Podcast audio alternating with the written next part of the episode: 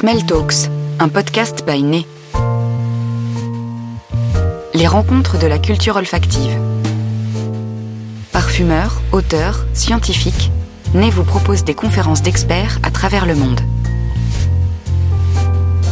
Aujourd'hui, nous sommes à la bibliothèque Arthur Rimbaud, dans le 4e arrondissement de Paris, pour écouter Mustapha Ben Safi, directeur de recherche CNRS au Centre de recherche en neurosciences de Lyon. Le co-auteur du livre Cerveau et odorat nous propose une passionnante exploration des mécanismes à l'œuvre dans le fonctionnement du sens olfactif.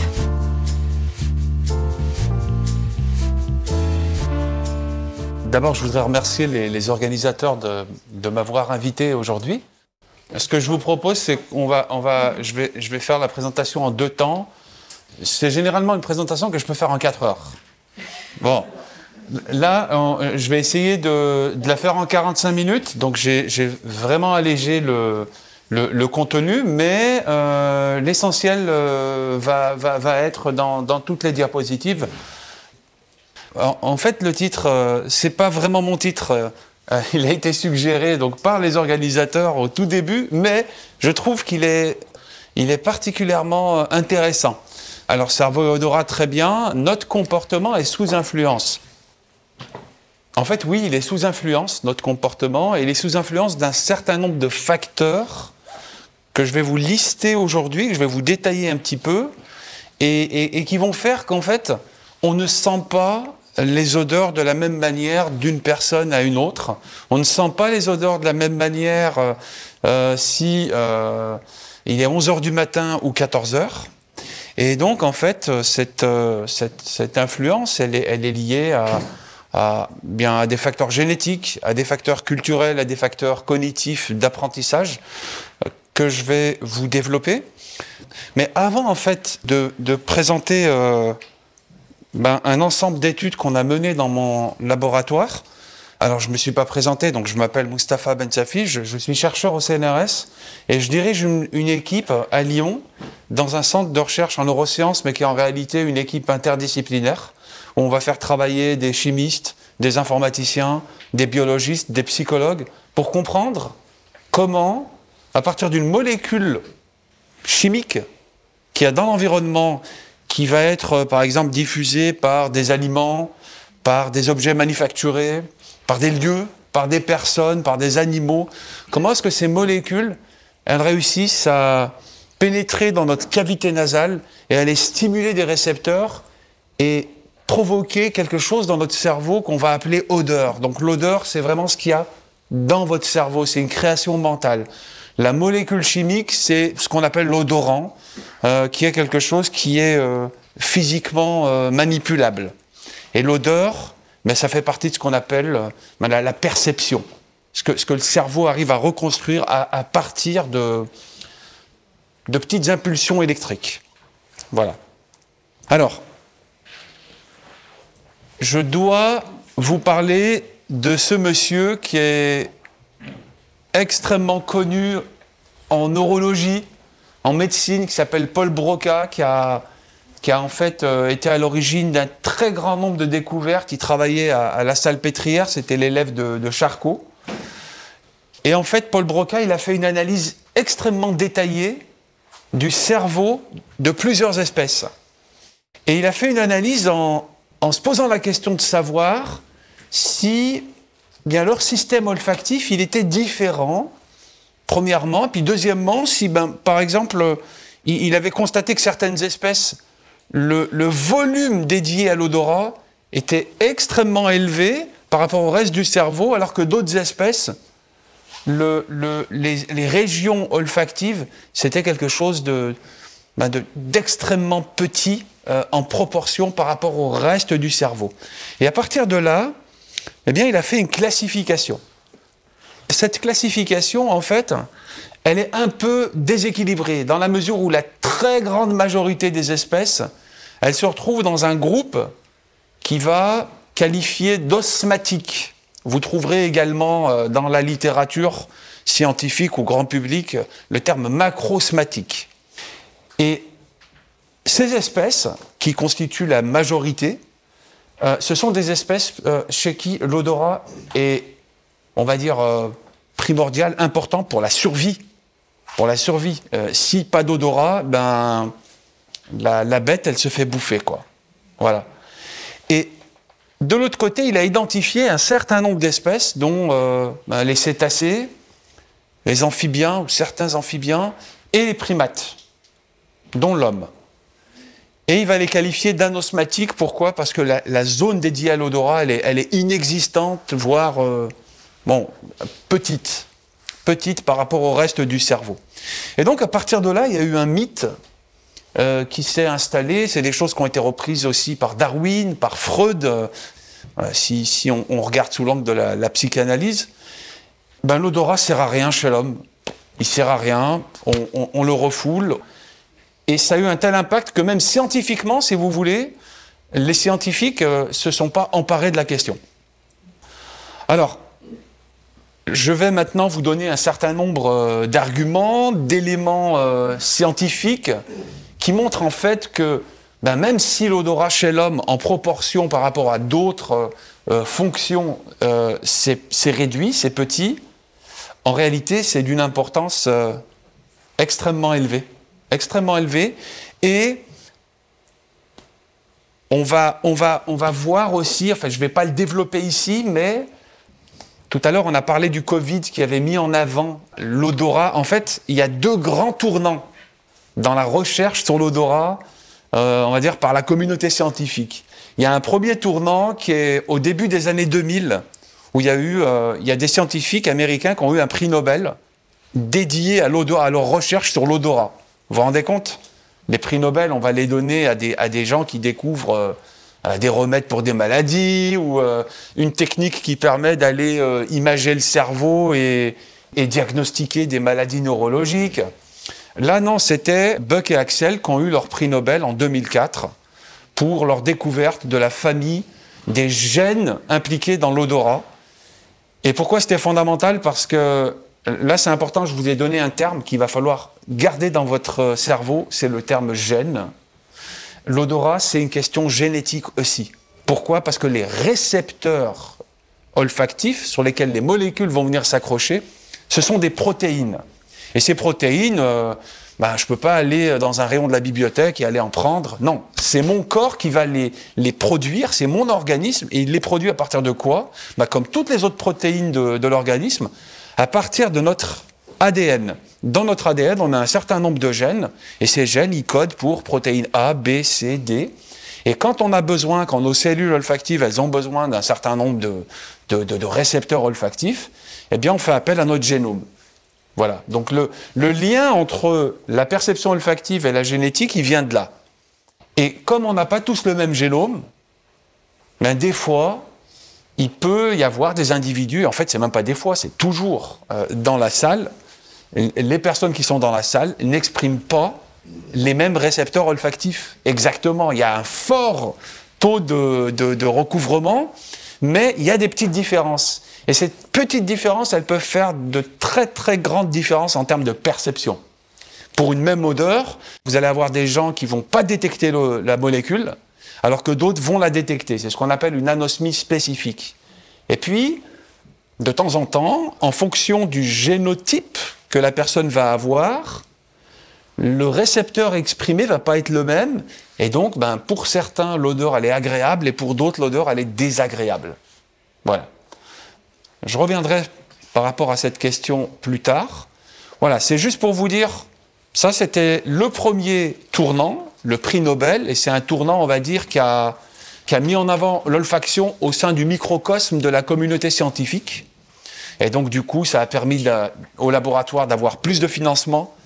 Ça a suscité euh, l'intérêt de, des étudiantes et des étudiants à venir faire des tests dans nos équipes. Et voilà, donc la, communauté, elle s'est un peu mieux structurée à partir de là. Effectivement, le deuxième tournant, c'est un tournant non pas à destination euh, du, du, public scientifique, mais plutôt du grand public. Avec la Covid, on a, ben on a vu euh, des, euh, des, exemples assez frappants de, personnes qui, perdent l'odorat. Pour certains, ça leur fait rien, mais pour d'autres, c'est quand même des situations assez dramatiques. Voilà. Donc, Broca, on va essayer de voir comment la recherche scientifique aujourd'hui, quel élément d'information elle a apporté pour montrer en réalité que ce n'est pas un sens mineur. Et moi, je les ai regroupés en trois catégories. La première, c'est qu'en fait, l'odorat, c'est une, euh, un sens qui implique un traitement cérébral extrêmement complexe. C'est pas du stimulus-réponse, etc. Non. On peut apprendre à sentir les odeurs, on peut euh, aimer une odeur aujourd'hui, ne pas l'aimer demain, parce qu'il y a de la plasticité. Donc tout ça, ça fait intervenir des mécanismes très complexes. Deuxième chose, c'est que c'est un sens ben, qui est hautement plastique, et donc ça va induire de la variabilité. Et cette variabilité, en fait, elle sert à quoi? Elle peut être entre les gens, mais elle peut être aussi pour la même personne.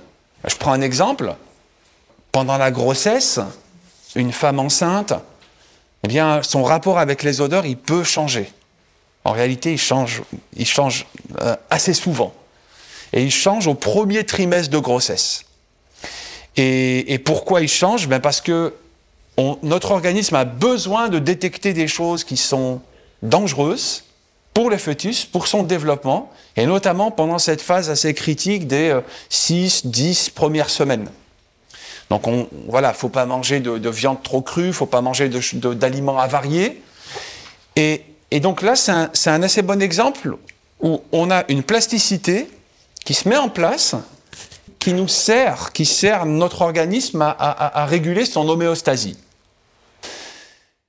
Mais ça ne sert pas que, à ça. En fait, ça, nous permet de nous adapter à notre environnement pour atteindre des fois des, performances olfactives très très bonnes dans des contextes où on a besoin de bien sentir.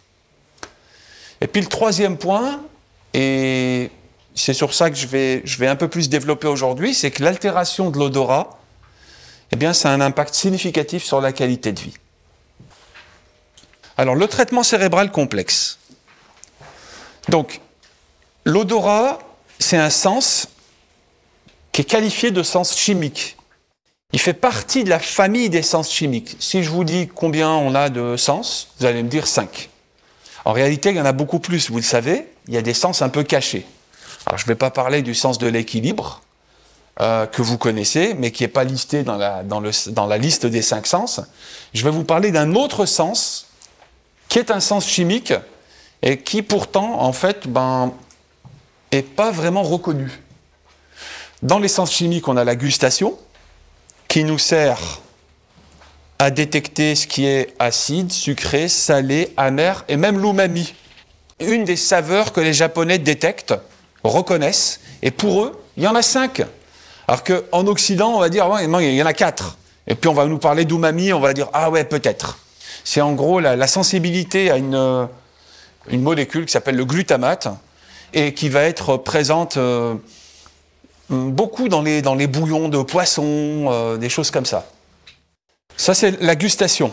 Ça se passe au niveau de la langue, du palais, très bien. L'olfaction, on va y revenir, ça permet de reconnaître des millions, voire des milliards d'odeurs. J'ai vu là dans le, fascicule qui est très bien fait là, que vous avez cette information, et il y a même milliards d'odeurs. Alors, c'est effectivement une étude qui a montré qu'on peut discriminer 1000 milliards d'odeurs mais c'est une étude qui, est une étude un peu mathématique et qui a été un peu critiquée. Mais ça peut être vrai, c'est possible parce que l'espace chimique il comporte euh, beaucoup plus de molécules que 1000 milliards. Et il y a ce truc-là, troisième sens chimique, le sens trigéminal. Qu'est-ce que c'est? C'est un nerf qu'on appelle le nerf trijumeau. C'est un nom un peu barbare. Il y a trois jumeaux. Donc en fait, il y a un nerf à droite, un nerf à gauche, un jumeau, et chacun a une, trois branches, une branche au niveau de la bouche, mandibulaire, une branche au niveau du nez, nasal, et une branche ophtalmique, au niveau des yeux. Et c'est typiquement euh, le nerf qui va être, euh, si vous coupez des, oignons, vous allez pleurer. Vous pleurez pas de tristesse, vous pleurez parce que le nerf trijumeau a détecté une molécule qui est soufrée, et c'est dangereux pour votre organisme, donc il va il va, il va envoyer un signal à, des glandes qui vont produire des, larmes pour diluer le produit. Euh, vous avez un bonbon à la menthe, par exemple, en bouche. C'est sucré, c'est la gustation. L'odeur de menthe, c'est l'odorat. Et la sensation de fraîcheur, c'est la sensibilité trigéminale. Donc le, nerf trijumeau, il vous permet en gros de, de travailler sur deux dimensions. Fraîcheur, chaleur, donc la chaleur par exemple des piments, de la moutarde, et ouais, stimulation un peu irritante, hein, comme quand on boit une boisson gazeuse et que ça nous pique le nez, c'est le nerf trijumeau, à quelque chose d'extrêmement douloureux. Voilà, maintenant on va travailler sur l'odorat. Alors si on regarde dans la cavité nasale, ici, vous voyez cette structure jaune là? C'est ce qu'on appelle le bulbe olfactif. C'est la première structure qu'il y a dans le cerveau qui nous sert à sentir les odeurs. Elle est là. Et là, on est dans le cerveau et là, on est dans la cavité nasale. C'est presque. Si, je mets un crayon, je pourrais le toucher. Euh, ne faites pas ça. Donc, et là, on a un os qui est un os qui fait partie de la base du crâne, qui s'appelle l'ethmoïde. Il a plein de petits trous. On l'appelle la lame criblée de l'ethmoïde. Et vous allez comprendre pourquoi il y a des petits trous. Alors, dans la cavité nasale, on a ce qu'on appelle la zone qui est dédiée à l'odorat. Ça s'appelle l'épithélium olfactif. Un épithélium, c'est un ensemble de, de, cellules qui vont remplir une fonction commune. Et dans cet épithélium, on a différents types de cellules. Pourquoi différents types? Parce que chacune, elle a un job. Donc on a par exemple les neurones ici en couleur. Les neurones, ils portent des récepteurs olfactifs. Quand les molécules odorantes arrivent dans la cavité nasale, c'est sur ces récepteurs olfactifs qu'il y a sur les neurones qu'elles vont se coller et donc envoyer un signal au reste du cerveau par la suite. À côté de ça, on a les cellules de soutien. Vous voyez, c'est des cellules qui permettent aux neurones de bien se positionner. Donc, elles lui garantissent un peu un, ben, espèce de confort, mais également, euh, ça permet aux neurones d'être bien nourris. Parce que là, il y a un mucus, et les cellules de soutien, elles vont avoir également un rôle ben, dans le sorte d'homéostasie pour le, euh, le neurone. Et puis, en noir, ici, on a des cellules basales qui servent à quoi? Qui servent à reproduire ces neurones. Donc là, normalement, ça doit euh, vous poser question. Un neurone qui peut se multiplier, normalement, ça n'existe pas. le cerveau, en fait, il est constitué de neurones, mais qui ne peuvent pas se, entrer en mitose.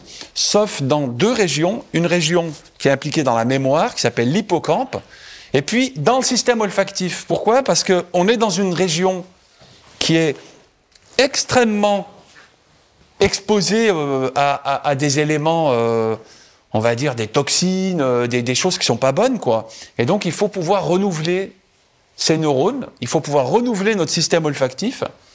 Et puis, ben, notre organisme, il sait faire ça. Et il le fait environ tous les 30 jours, vous avez un nouveau-né dans la cavité nasale. Tous les 30 jours, à peu près. Donc, là, vous avez en tête les trois types de cellules. Et dans les neurones, on a une partie ici qui est périphérique qui porte le récepteur qui s'appelle la dendrite. Et, la dendrite, elle a des petits cils sur lesquels sont les récepteurs.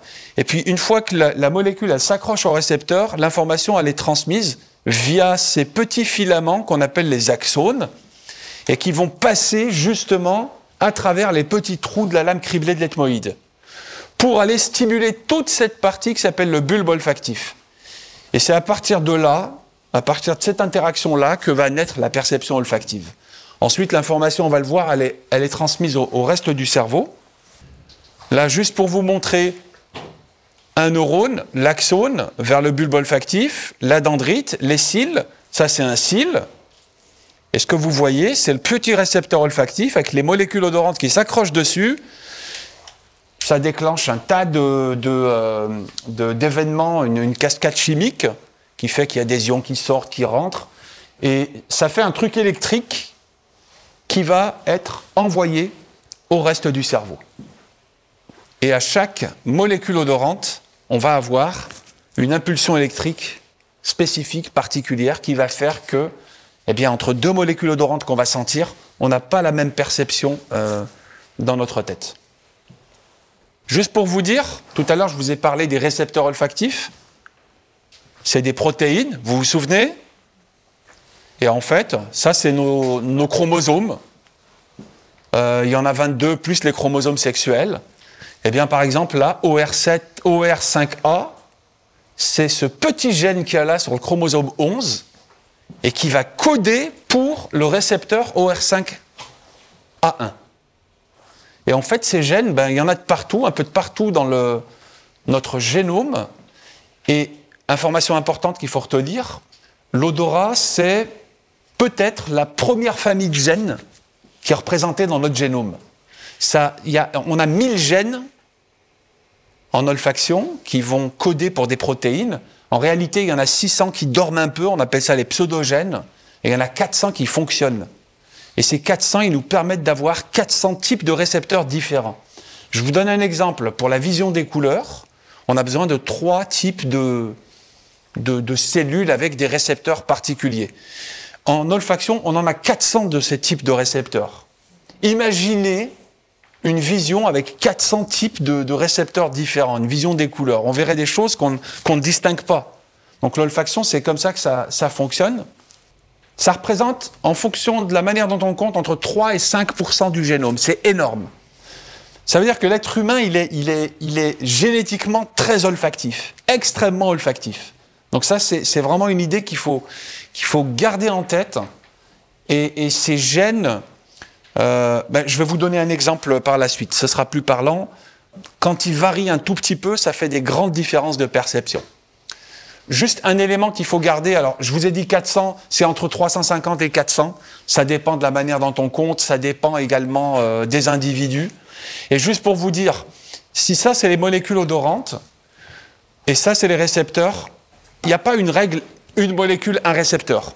En fait, vous avez des molécules qui vont s'accrocher qu'à un type de récepteur, de manière très spécifique. Et ça, justement, quand ce récepteur il est mal exprimé ou pas exprimé, ben en fait, on ne sent pas la molécule. Et là, on, va, on appelle assez souvent ça la. Je dis assez souvent parce que ce n'est pas la seule raison.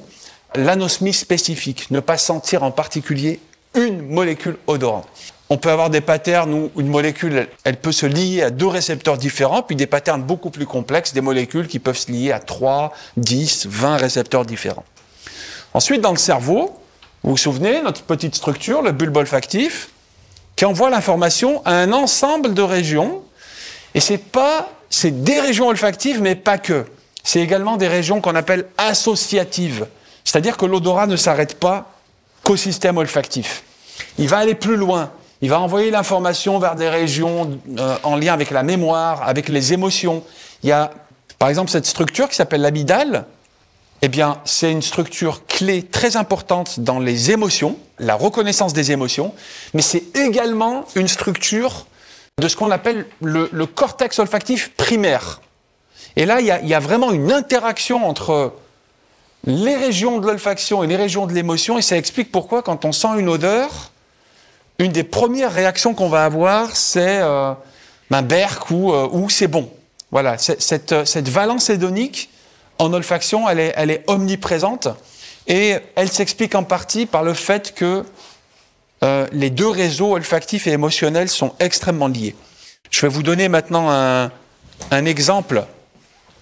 Je viens de me rendre compte que j'avais le privilège et le droit d'enlever le masque et je ne l'ai pas fait, mais on va continuer comme ça.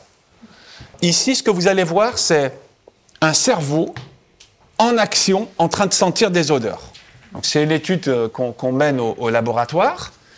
Et vous allez voir d'abord les parties euh, antérieures du cerveau, c'est-à-dire frontales, et puis ensuite on va voir ce qui se passe en arrière, occipital, et entre les deux, c'est les régions olfactives. Donc je vais faire passer le film une première fois.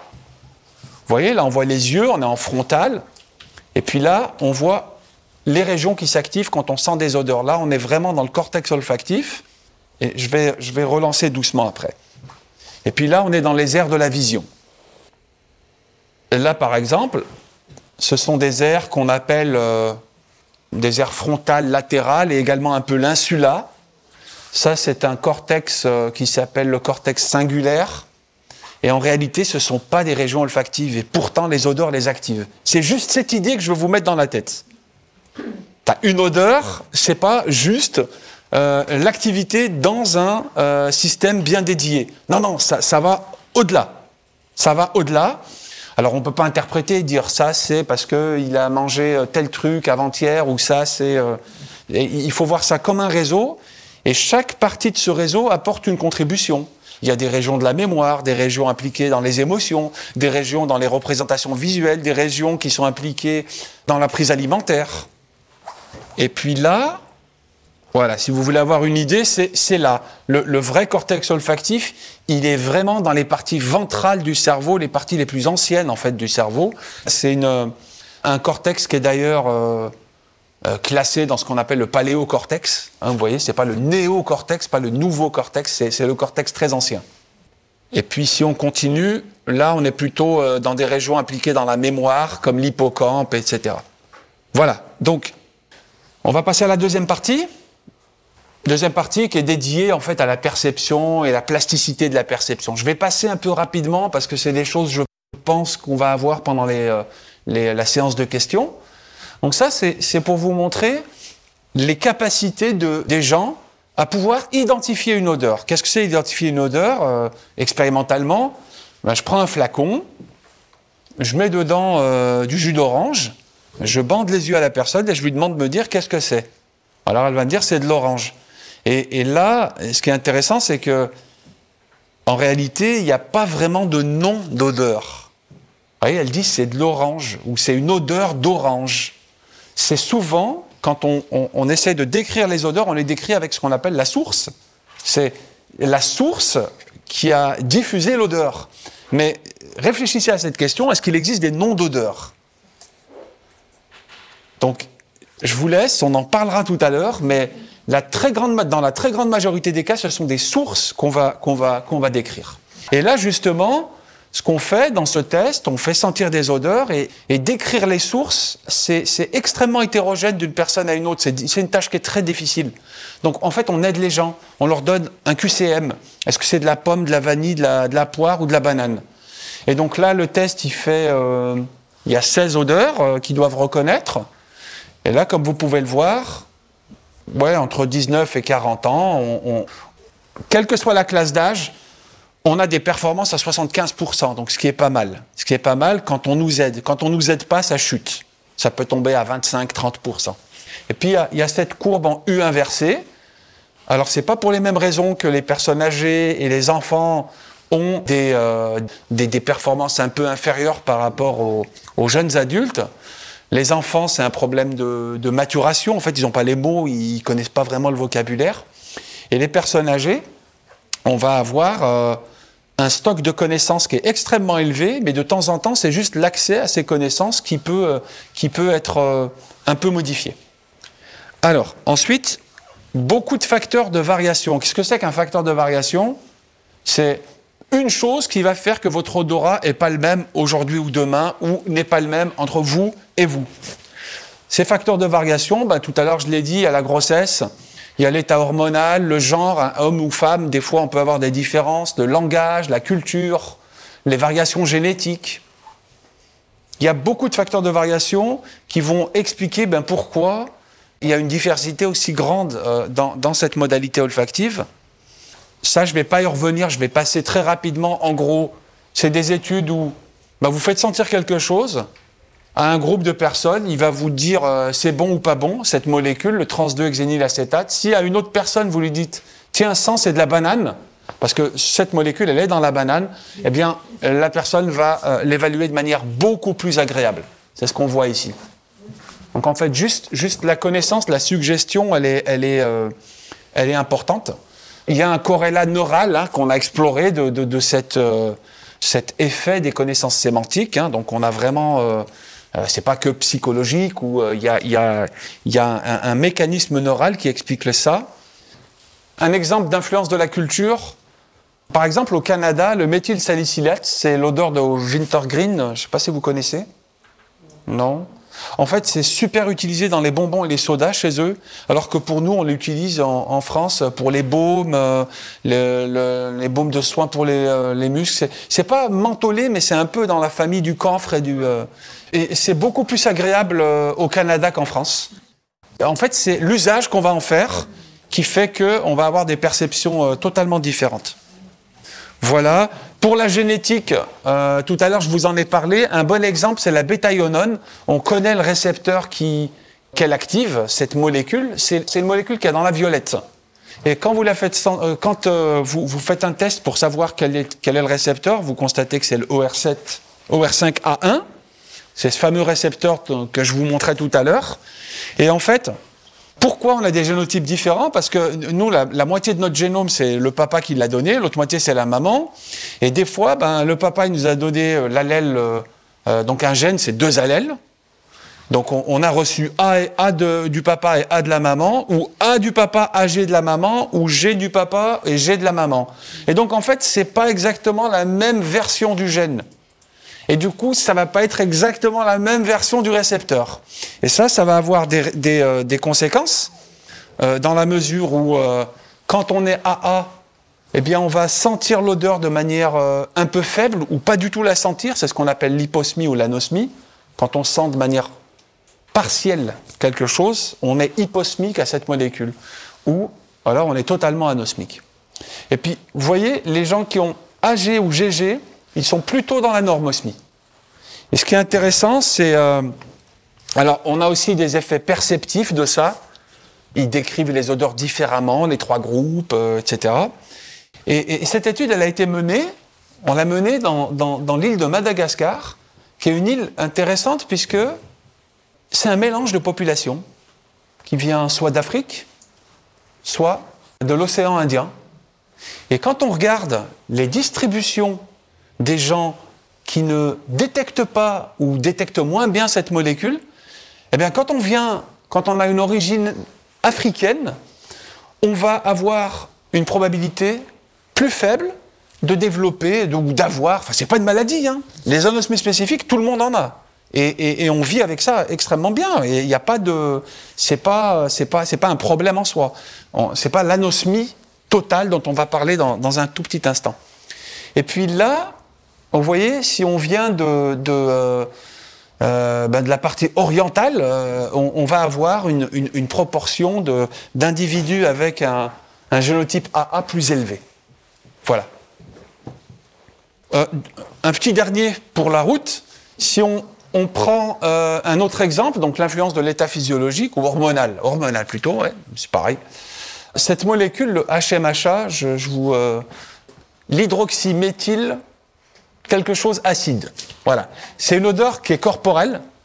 Et en fait, on a montré que son intensité perçue, elle était plus élevée chez les femmes qui sont dans leur phase fertile du cycle menstruel. Voilà. C'est pas un résultat juste comme ça, ça veut peut-être signifier quelque chose. C'est-à-dire que ça, c'est des, études qui sont menées par ma collègue Camille Ferdenzi au labo, qui s'intéresse au, rôle des odeurs dans les interactions sociales et notamment le choix de partenaires. Et elle cherche à savoir si, eh bien, euh, tout au long du mois, il y a des phases où euh, ben, la femme va avoir euh, une perception olfactive dirigée vers certains types de composés olfactifs. Voilà. Allez, dernière partie perte d'odorat et qualité de vie. Alors d'abord, avant de commencer, il faut, il faut que je vous donne des éléments d'information sur à quoi sert l'odorat. Alors il y a énormément de, fonctions, mais on va les regrouper en trois catégories. La première, c'est que ça nous sert à, euh, bah, ça nous alerte contre certains dangers.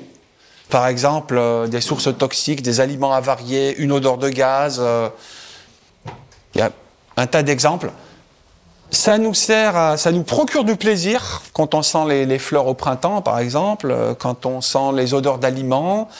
Et puis, euh, au niveau social, ça nous sert, comme je viens de le dire, euh, ben, dans les interactions sociales. Alors maintenant, qu'est-ce que c'est que perdre l'odorat? Donc d'abord, ne pas le perdre, ben, ça, ça, se définit comme étant la normosmie. Donc la normosmie, c'est un odorat normal. L'anosmie, c'est une perte totale. Hyposmie, perte partielle. Alors, hyperosmie, il en existe, mais c'est quand même assez, assez rare. C'est des personnes qui, qui sentent. Euh, je vous renvoie, vous connaissez Oliver Sacks, peut-être, ouais L'homme qui prenait sa femme pour un chapeau. C'est une, euh, une suite de, de, petites euh, histoires sur ses patients. Ah, c'est super romancé. Puis dans un de ses, dans un de ses patients, il s'appelle Stephen, je crois. C'est un étudiant en médecine et qui se drogue aux amphétamines.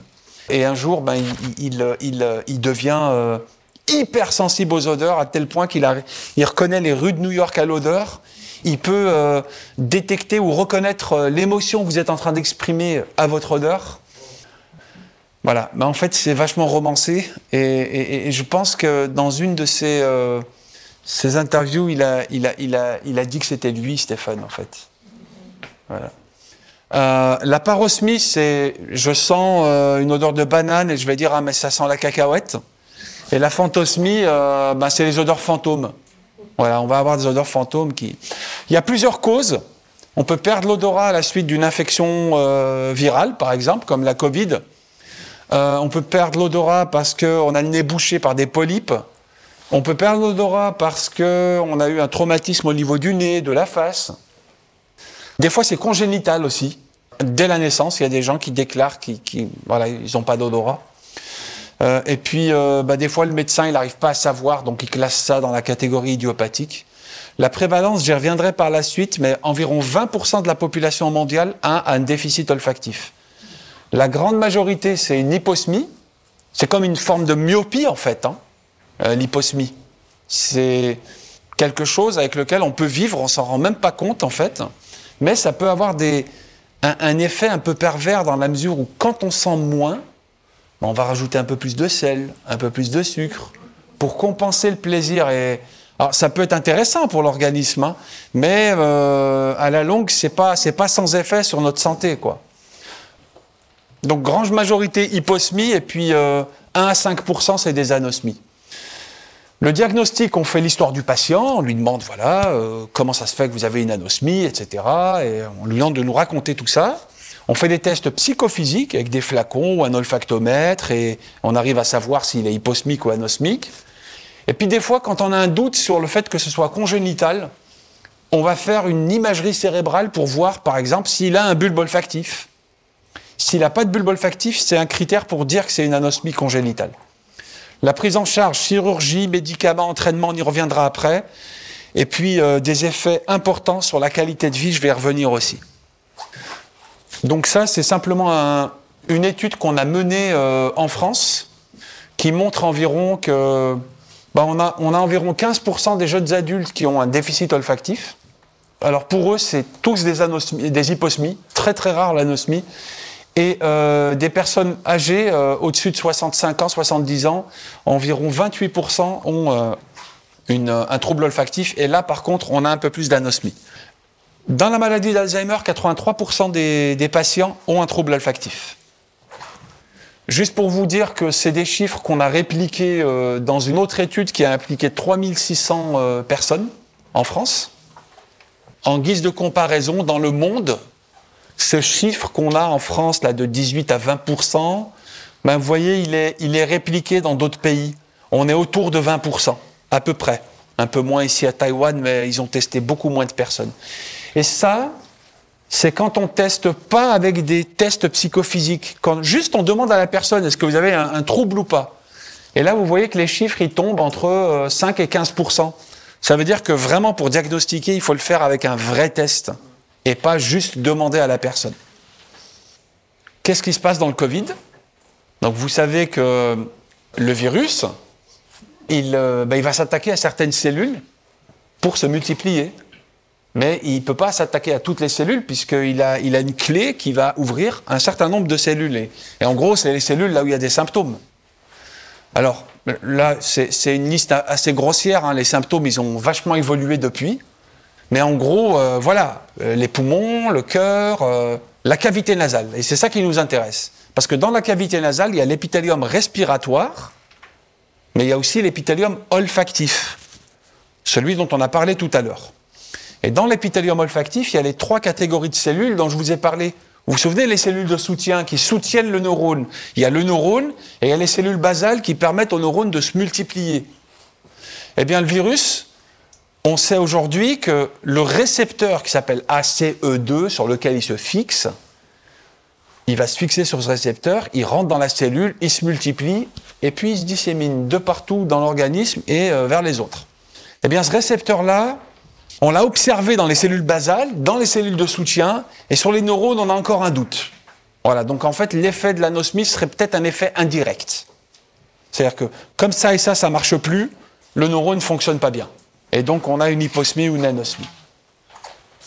Par contre, la prévalence, elle est d'environ 50%. On n'est plus à 20%, on est à 50%.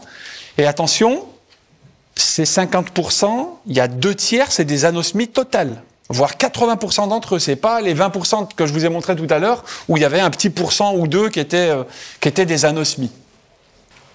Juste pour vous dire que plus la perte olfactive, est durable, et plus on va voir s'installer des, phantosmies, des odeurs fantômes. Ça, c'est une étude qu'on a menée dans notre labo. Bah, du coup, les trois fonctions dont je vous, dis, euh, dont je vous parlais tout à l'heure, on a montré avec d'autres euh, collègues euh, en, Europe que, bah, en fait, quand on perd l'odorat, on est plus susceptible d'être victime d'accidents domestiques, de présenter un taux de dépression significativement plus élevé que la norme, on va dire. Je crois qu'il y a un patient sur trois qui, euh, déprime. Alors, je ne sais pas si c'est une dépression, mais qui déprime euh, avec une, intensité plus ou moins élevée, juste après avoir pris conscience qu'il a perdu l'odorat présenter des déficiences dans les domaines liés à la sécurité, à l'hygiène, je l'ai dit tout à l'heure, euh, des problèmes dans leur vie professionnelle.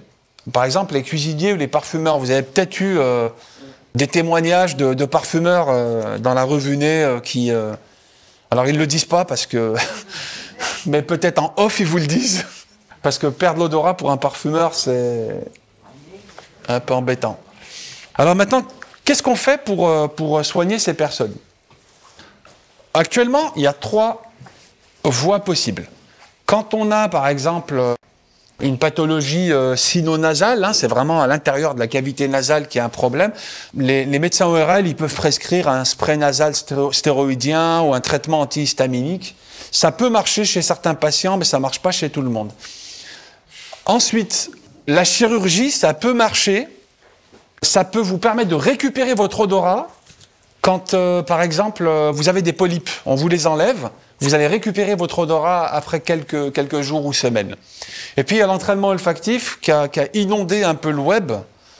Ben là, j'aimerais vous, présenter euh, ma vérité sur l'entraînement olfactif. En fait, vous allez trouver sur Internet euh, des kits à acheter, des choses comme ça, euh, voilà, avec un protocole, très bien. Ça marche, mais il faut peut-être mettre les chiffres qui vont avec. Les données scientifiques montrent par exemple que si vous perdez l'odorat à la suite d'un choc, d'un traumatisme, vous avez 10% de chances de récupérer assez rapidement, de manière spontanée. Si vous faites un entraînement, vous montez à 30%. Ça triple les chances, mais on n'est pas à 100%. On n'est pas à 100%. Il, y a, un grand nombre de personnes chez qui ça ne va pas marcher.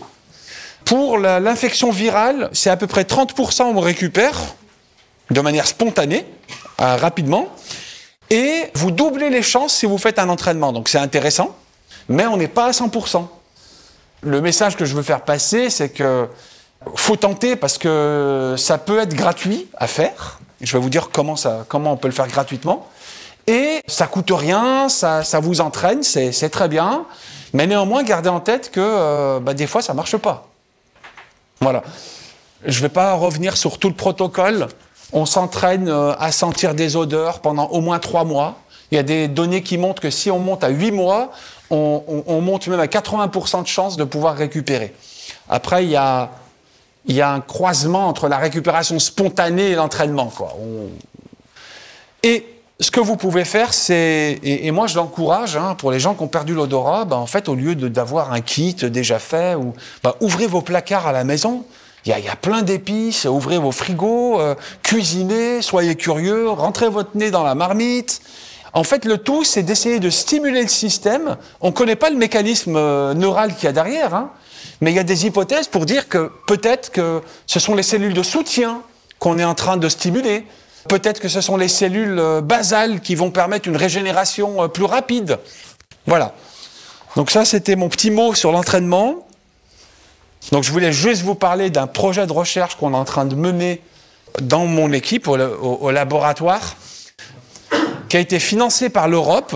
Et en gros, c'est un projet où on va essayer de voir si on peut développer des capteurs miniaturisés qui peuvent euh, détecter les molécules odorantes et envoyer un signal au niveau de la zone olfactive. Donc en fait, il faut développer les capteurs et développer les stimulateurs. Et ça, on le fait avec euh, sept laboratoires en Europe, dont trois Français. Ben, mon équipe au CNRS, donc c'est nous qui coordonnons le projet. Le CEA à Grenoble, euh, une start-up euh, Haribal Technologies à Grenoble également, une équipe à Milan, une équipe à Dresde et puis une équipe à Lausanne, les PFL, et également une équipe en, en Grèce. Et c'est vraiment interdisciplinaire. On a des gens spécialistes en nanotechnologie qui vont développer les, euh, les microcapteurs, euh, des gens qui sont spécialistes de la stimulation du, du cerveau. En fait, on a, on a vraiment une équipe interdisciplinaire. On ne va pas développer la prothèse au bout de 4 ans, mais au moins fournir un certain nombre d'éléments qui nous permettent de construire une, une sorte de preuve de concept. Voilà. Peut-être que ça existera dans 10 ans ou 15 ans, mais euh, voilà. Donc euh, c'était le, le dernier euh, mot que je voulais vous dire. Et puis je voudrais voilà, remercier tous mes étudiantes, mes étudiants et mes collaborateurs. Merci.